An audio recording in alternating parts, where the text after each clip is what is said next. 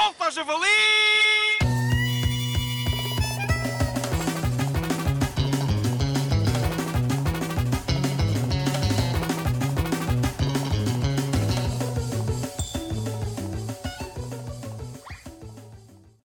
Miguel, tive uma ideia para este episódio. Queres saber qual? Não, tu tens sempre péssimas ideias. Mas eu digo na mesma.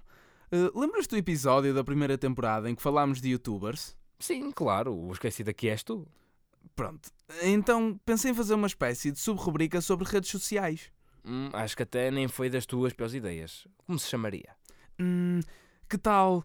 Por que tanta parvoíce nestas internets? Olha, bom nome. Começa lá a sua rubrica. Ora, hoje teremos parvoíce no.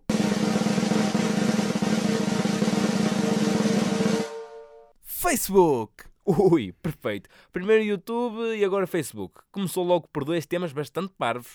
Uh, vamos começar por algo polémico. Certamente que tens amigos nessa rede social de gerações mais velhas. Uh, sim, confirmo. Então, e não achas que deviam avisá-los que já não estamos em 2008 e que já não se usa aquelas correntes características do e-mail? Como assim, Tiago? Coisas deste género. Envie esta publicação a 10 amigos e terá 7 anos de sorte. Ah, sim, sim, já, já percebi. Isso irrita-me solenemente.